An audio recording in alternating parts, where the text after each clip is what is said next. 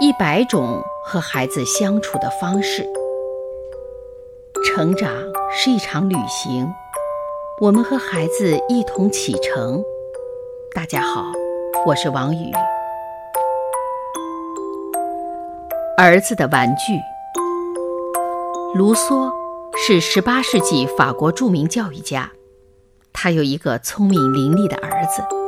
卢梭夫妇非常疼爱他。一天，卢梭夫妇带着儿子上街，商店里，儿子被玩具柜里的各种各样的小玩具吸引住了。爸爸，给我买辆小马车吧！儿子拉着卢梭的手撒娇。可以，但你必须答应爸爸一个条件。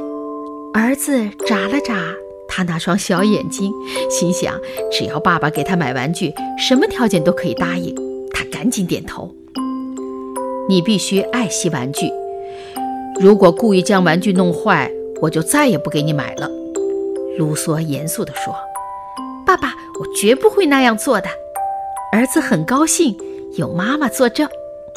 好，卢梭伸出手指和儿子拉了钩，给儿子买了小积木，又买了小马车和许多玩具。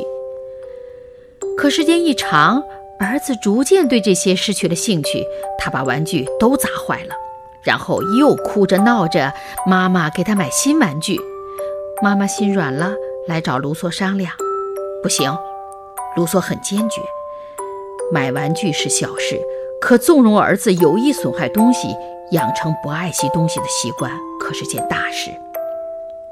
夫妇俩达成共识，都不再理会儿子的无理要求。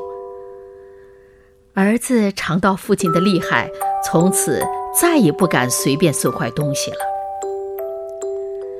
卢梭从这件事情中得到了重大的启示：孩子有意损坏玩具，就不给他买新玩具；孩子打碎了房间门窗的玻璃，不给他安装新玻璃，让他冻着；要是孩子们有意撕破了衣服，不给他换新衣服，就让他穿破的，等等。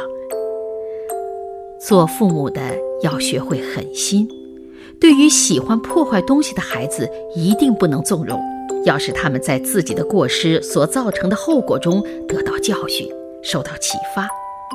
有时候，溺爱不是爱，而是害。